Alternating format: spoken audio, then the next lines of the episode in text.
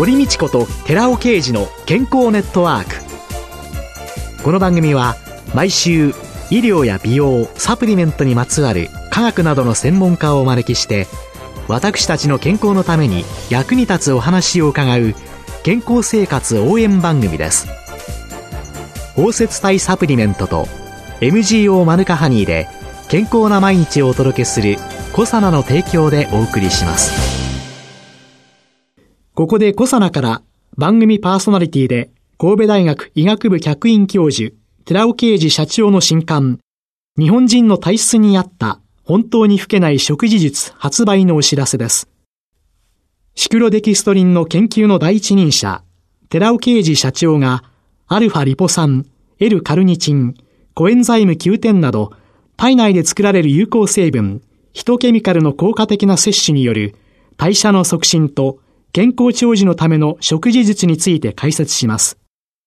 寺尾啓治小佐奈社長の新刊、日本人の体質に合った本当に老けない食事術発売のお知らせでした。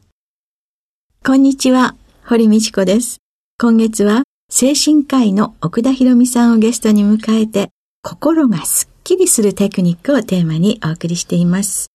いろいろね、お伺いしてきたんですけど、今週最後になってしまいました。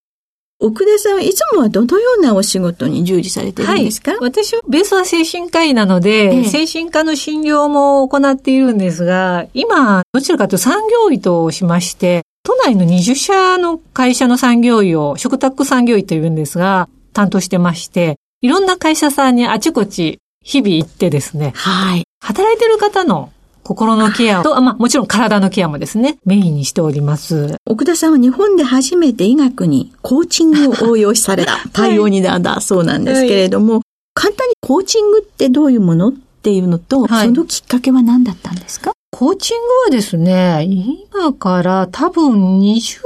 らい前から日本に入り出したビジネス界で特に注目されたコミュニケーション法ですね。えー、一言で言うと、人のやる気を引き出したりとか、人の目標を達成するためのコミュニケーション手法ということで、20年ぐらい前から日本に入り出してきたもので、今はかなりメジャーになってると思うんですけど、私が出会ったのはちょうど18年ぐらい前ですかね。まだ日本でちょっとコーチングのこの字が広まりかけたぐらいの時で、たまたまその時長男を出産して少し家にいる時間が長くてですね、空き時間に何かしたいなと思って目に留まったのがコーチングっていうコミュニケーションの勉強で、その当時ちょっとコミュニケーションが苦手だったんですね。患者さんとの話し方とかそういうのが特に苦手だって。苦手？はい。今いろんなところに講演に行かれたりとか。そうですね。ねその当時は20代後半ぐらいだったので、まだまだ経験もないですし、心も練れてませんので、患者さんとの日々のコミュニケーションに戸惑っていた、でうまくいかないなとか、悩んでたことがあってですね、ちょうどそういう時にコミュニケーション法とか、いろんな職業に活かせますよということで、コーチングを習う場所がいくつかあったので、えー、でそこでちょっと自分なりに勉強して、医療に特化したメディカルサポートコーチングって名付けてですね、自分なりに医療現場で使えそうなスキルをアレンジして、本にまとめたり講演しだしたっていうのが流れですね。その今、ご長男をというふうに言われたんですけれども、はい、子育てをなさりながら、そういう研修会に行ったりだとか、やりたいことを全部フルコースでやろうとしたら大変じゃないですか？そうですね。私、20代、30代若い時は、体力もあるし、気力もね、かなりありましたので、フルコース人生って言葉を名付けてですね、はい、私はやりたいこと全部やるフルコース人生を生きようって思って、えー、一生懸命やりたいことやってた時期があったんですけど、はい、あんまりやりすぎると、やっぱりストレス一周目にお話したように、やっぱりいろんな変化がありすぎると、それは確実にストレスになっていきますので、もうちょっとこう、心に余裕と言いますか、エネルギーも与えながら、やっていかなきゃいけないなっていうのが、この10年ぐらい思ってきて、今はもちろんやりたいことをやるっていうのは自分の目標に掲げて、ただ焦らずに、無理せずに、あまり先ばっかり見るんじゃなくて、今も大切に生きながら自分の目標に向かってゆっくり歩いていこうみたいな、そういうイメージにしたらだいぶストレスが緩和されるようになりました。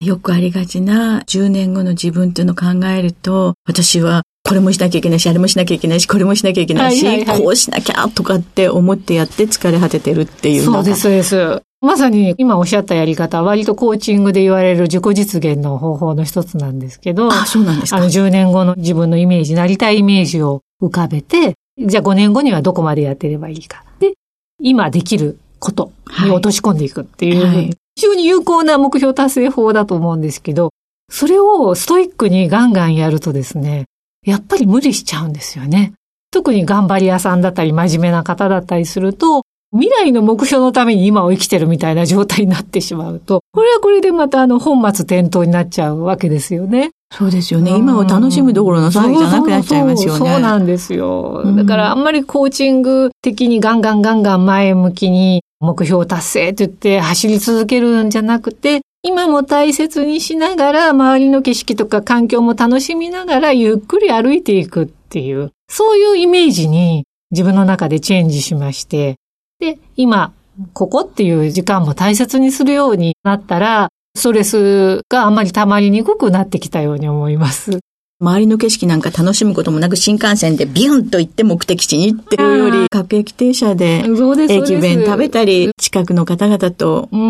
乗り合わせた方とおしゃべりしながらっていう、そんな人生の方が楽しい。ですね。その目標にもちろん到達できたらベストだし、歩いてるうちにもしかしたら目標って変わるかもしれないし、変われば変わったでそこにまた方向チェンジしていけばいいな、みたいな感じで捉えると、焦りが少なくなるかなって思います。なんか自分で目標を立てて自分で自分を追い詰めてってるっていう方多いのかもしれない、ね、多いと思います。もう今、時間に追われ、人間関係に追われ、本当、現代に生きる私たちは心に余裕をなくしているなって気づいててもそういうしがらみの中に囚われてることがよくありますですね。うん、その中現在日本マインドフルネス普及協会というのを主催されているそうですけれども、はい、これはどういった目的で、まあ、どのようなことをされているんですか？今ここっていう時間にできるだけ意識を留めるというので、今、マインドフルネス瞑想っていうのがすごく注目されてまして、この5、6年ぐらい前から精神科領域にも心理療法として入ってきてますし、ビジネスパーソンの方が集中力を高めたりとか、心を安定させる方法としてビジネススキルみたいなノリでも入ってきてますし、マインドフルネス瞑想っていうのがすごく注目されてるんですけど、これは私も今ここに心を戻す手法としてすごくいいと思いまして、ええ、自分自身も数年前から愛用してるんですね。はい、で、マインドフルネス瞑想っていうのは、医療分野の心理療法でもありますし、ビジネススキルみたいに紹介されることもあるんですけど、根本のマインドフルネス瞑想を初めて作り出したのは、皆さんご存知のお釈迦様、ブッダなんですね。はい。はい。ブッダが心の苦を減らして、安らかに今ここを生きる方法として、心の修行法の一つとして言い出したのがマインドフルネス瞑想法で、で、私の日本マインドフルネス普及協会っていうのは体操の名前ついてるんですけど、3人の仲間とやってるちっちゃな2グループなんですけども、ブッダが初めに言い出した心の苦を滅する方法も隠さずにきちっと宗教色を取るんですけども、心理学、哲学としてお伝えしながら、マインドフルネス瞑想をやっていきましょうっていう、そういう目的で作ったグループなんですね。みんな3人ともブッダの理論を知った上でマインドフルネス瞑想をやった方が絶対腑に落ちるし、効果的だし、長く続けることができるっていうのが共通してまして、ブッダの理論も宗教色を取った形でお伝えしながら、マインドフルネス瞑想のやり方っていうのが何種類かあるんですけど、そういったものもお伝えするっていう。簡単に触りだけというわけにはいかないかもしれませんけれども、はい、マインドフルネス瞑想というのは、どんなこと、はい私たちの心っていうのは、未来や過去に今、しょっちゅう飛びまくってるんですね。未来のことを考えて。先ほどの話もコーチングなんかはもう未来のことを必死で考えてそこに行くためにじゃあ何をしようかみたいな感じので、それ以外の時って過去の失敗とか過去の後悔とか、そういうものを思い出しては自己嫌悪にとらわれたりとか、そうじゃなくても過去の出来事を反芻してぼーっとしちゃったりとか、っていうようなこともあって、心が今ここにいない人が非常に多いんですね。多いです。私、家族が認知症には今なってないわけですけど、はい、認知症になったらどうしようとか、とかその時の生活はどうしようとか、そうかと思えば、過去に母や父に対する見取りは晴れてよかったんだろうかとか、今にいないことしょっちゅうです、ね。私もそうなんですよ。でも大抵そういうね、過去や未来に飛んでる時っていうのは自分で自分のストレスを作り出してることが多いんですね。それを完璧に過去や未来に心を飛ぶのを全部抑えるのはできないんですけど、時々でもいいから今ここに心を戻しましょうよっていうことで、で、その時に瞑想をすると、その時間だけでも今ここに心を戻すことができるんですね。で、瞑想っていうのは、座禅のイメージ持たれている方が日本人非常に多いんですけど、はい、マインドフルネス瞑想は、座禅みたいに厳しく無になることを目指すんじゃなくて、えー、一番簡単な方法だと、もうほんと呼吸瞑想と言いまして、鼻先の一点にちょっと着目しましてですね、目を軽く閉じて、息が入ってきた、出ていったっていうのを鼻先で追うと言いますか、感じる。これをひたすらやるだけ。これ一番簡単な呼吸瞑想と言われてて、うん、簡単だけど実は深いんですけど、目を軽く閉じて、お家でも椅子に座ってでもいいし、釣り革持って電車で立っている時でもオフィスの机に座っている時でもいいんですけど、ちょっと心を今ここに取り戻して落ち着こうなんて思った時にですね、鼻先に息が入ってきて出ていくっていうのをこうじっくり感じていただく。間違いなく鼻の方に意識が全部いっておりますので、過去のことなんて考えないですよね。五感を利用して心を今ここにちょっとつなぎ止めるんです。そういった主義がマインドフルネス瞑想の中でいっぱいありまして、えー、食べる瞑想だとか歩く瞑想だとか、深呼吸だとか、ストレッチをしながらするとか、うん、いろんな方法があるので、それをいくつかご紹介したり、実践したりしてっていう感じでやってるんですね。考えたら、今の自分というのを本当に考えたことってあまりないのかなって思いましたね。そして五感活かしてるかっていうと、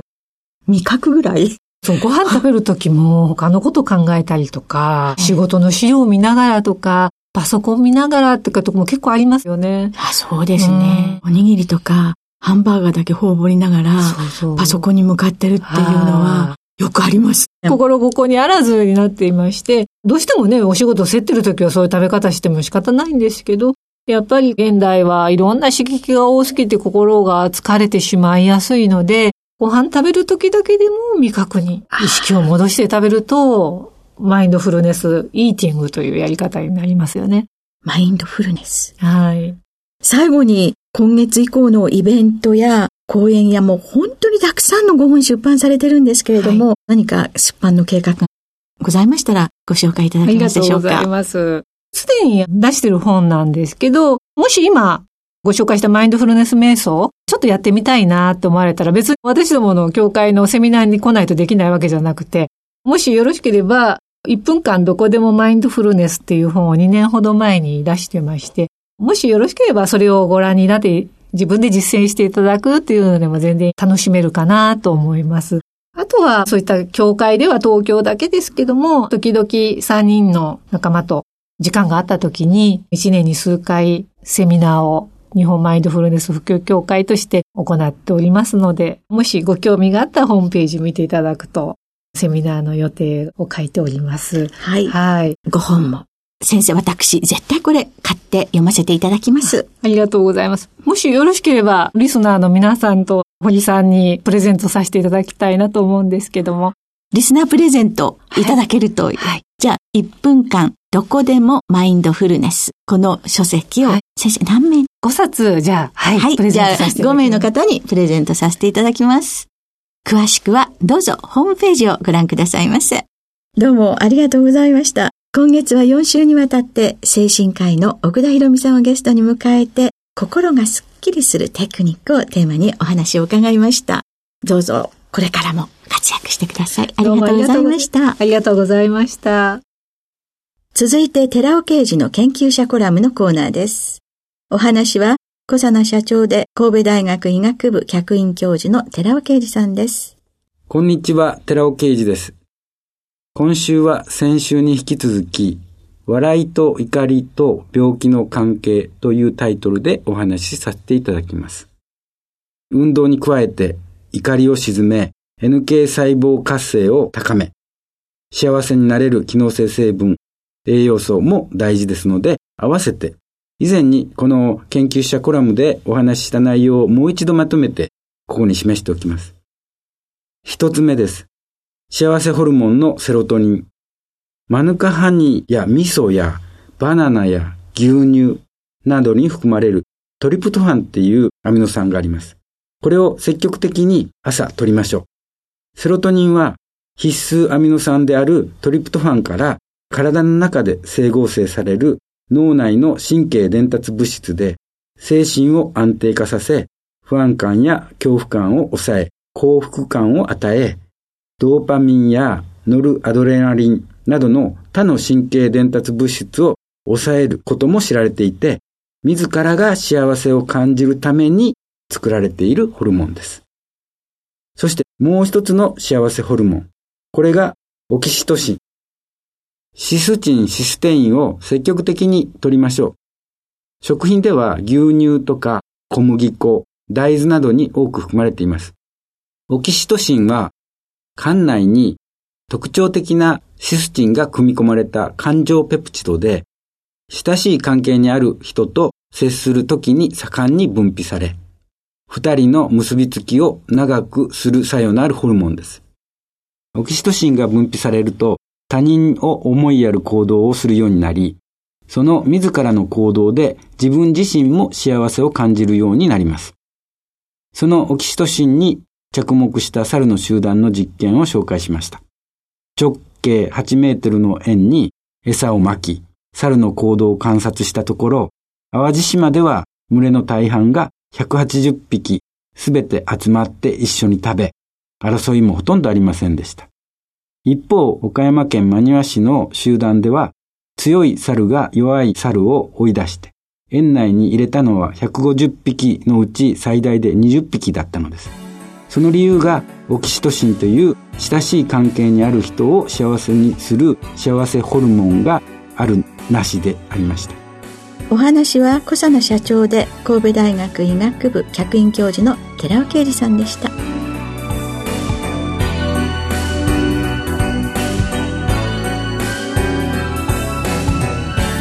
ここで小佐奈から番組お聞きの皆様へプレゼントのお知らせです。グルコサミンフィッシュコラーゲンペプチドといった軟骨成分に摂取した軟骨成分の組み立てをサポートする高級店などを配合したナノサポートシクロカプセル化スヌースアップ。これに軟骨成分の構築を促進する成分として大豆抽出成分ポリアミンを加えました。軟骨成分の構築力を高めたコサナのナノサポートシクロカプセル化スムースアップポリアミンプラスを番組お聞きの10名様にプレゼントします。プレゼントをご希望の方は番組サイトの応募フォームからお申し込みください。コサナのナノサポートシクロカプセル化スムースアップポリアミンプラスプレゼントのお知らせでした。